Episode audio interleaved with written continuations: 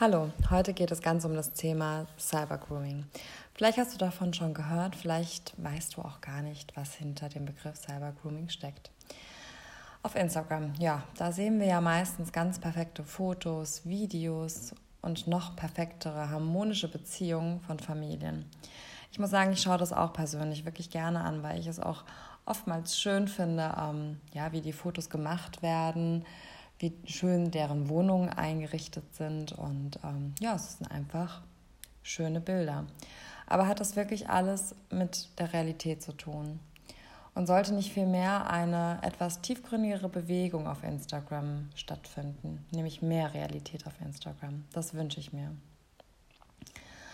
Ähm, nur kaum einer postet so etwas, weil das Schlechte will man ja einfach nicht sehen. Weil vielleicht hat man ja selbst die Träume und hat auch Vorstellungen, dass das Haus so aussehen soll wie den, von dem großen Blogger, Bloggerin, der man folgt. Und vielleicht ist auch ein Stück weit die Fotos und die Videos der Blogger ein Miterleben des Lebens, das man sich vielleicht wünscht. Deswegen schauen wir uns das alle auch ganz gerne an.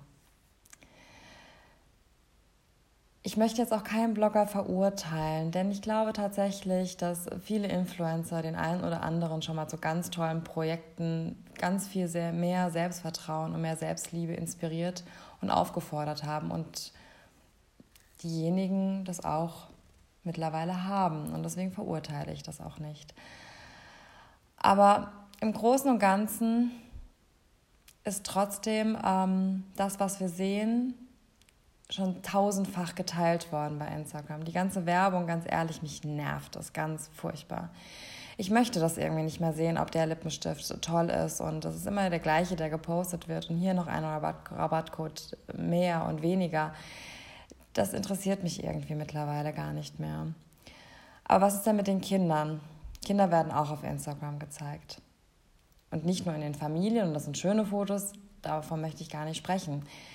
Kinder werden auch auf Instagram gezeigt, wie sie in eindeutigen Posen da sitzen.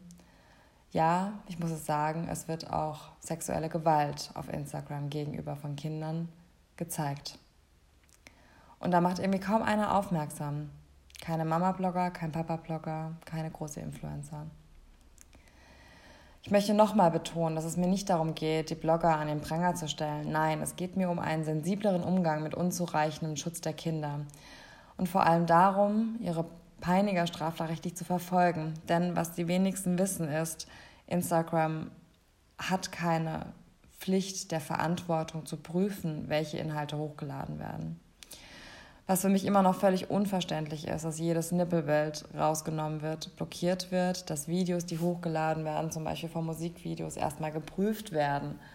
Aber ein Kind in Badehose nackt Videos von nackten Kindern. Die können uneingeschränkt monatelang auf Instagram zu sehen sein, in öffentlichen Profilen. Deswegen ist es für mich ganz wichtig, dass Aufklärung und Prävention ein zentraleres Thema wird und aktuell wirklich in den Fokus rücken muss. Es muss kein Tabuthema mehr für uns sein. Wir müssen offen und ohne Scham darüber reden. Es muss quasi enttabuisiert werden. Tja, wie macht man das dann jetzt? Und was ist jetzt vor allem Cybergrooming? Es gibt ja so Sachen wie Snapchat, TikTok und so weiter und so fort, Chatfunktionen in irgendwelchen Spielportalen. Täter oder Täterinnen suchen im Internet nach ihrem Opfer und sie benutzen dann diese Netzwerke und diese ganze Online-Chat-Funktion, um den Kontakt zu Kindern und Jugendlichen herzustellen. Das Ziel dahinter ist die sexuelle Aufnahme die Kontaktaufnahme. Es reicht quasi über sexuelle Belästigung bis hin zu konkreten Absichten, sexuellen Missbrauch online, aber auch offline und das ganz im realen Leben mit einem Treffen anzubahnen. Sie versuchen Vertrauen gegenüber den Kindern aufzubauen und das gelingt ihnen auch recht häufig. Und nachdem man geschmeichelt wird, schreibt vielleicht der ein oder andere, ja, du kannst mir einfach mal ein Foto schicken. Und meist fängt es mit ganz unverwerflichen Bildern an. Aber ist das richtig? Und sollte das nicht geprüft werden? Sollte das nicht strafrechtlich verfolgt werden? Seit dem 1. April 2004 ist Cybergrooming unter 14-jährigen Personen verboten. Vielleicht ist dem einen oder anderen die Edati-Affäre im Jahr 2015 noch ein Begriff. Die EU-Richtlinie gibt vor, dass bereits der Versuch unter Strafe zu stellen ist. Tja, sowohl Deutschland als auch Österreich sind in der Vergangenheit dem nicht so ganz nachgekommen.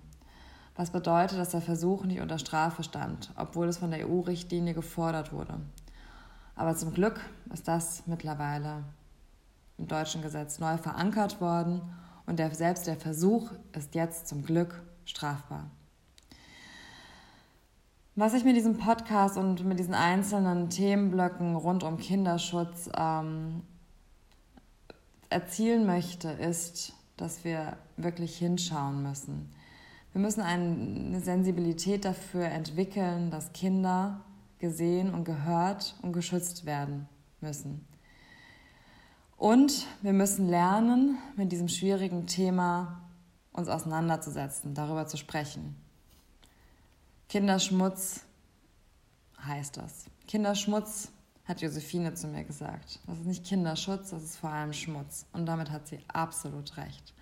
Es ist in unseren Köpfen verankert, dass es nicht zusammenpasst sexuelle Gewalt, Gewalt generell gegen Kinder. Das passt alles nicht zusammen. Kinder sind was Schönes, Kinder lachen. Und ähm, darüber zu reden ist sehr, sehr schwierig, vor allem wenn es um sexuelle Dinge geht. Weil wir sind immer noch, muss ich immer wieder feststellen, eine sehr ähm, schambehaftete Bevölkerung. Das merke ich als Ärztin immer wieder. Ja, dann, wenn es um die körperliche Untersuchung geht. Ähm, es ist für viele, noch nicht mal für Männer, das ist immer ein ganz großes Phänomen, das ich äh, feststelle. Männer sind da sehr, sehr offen. Denen ist das egal, die präsentieren sich, die finden das, ja, toll, möchte ich jetzt nicht sagen, aber sie haben da keine Scham.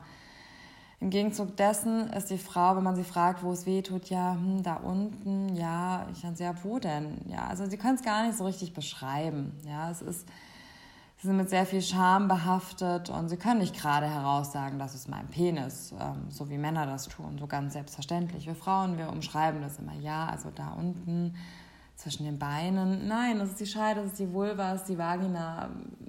Das wird einfach nicht betitelt. Und warum ist das so? Weil wir vielleicht als Mädchen schon zu einem gewissen Anteil mit Scham erzogen werden. Und genau dahin müssen wir kommen, dass das nicht mehr der Fall ist. Wir müssen Kinder zeigen, dass sie ein ganz gesundes Selbstbewusstsein und ganz gesunden Umgang mit ihrem Körper, mit ihrer Sexualität lernen und erlernen. Und darin müssen wir sie unterstützen. Und damit beende ich auch diesen Podcast und ähm, hoffe, wir hören uns bald wieder. Macht's gut.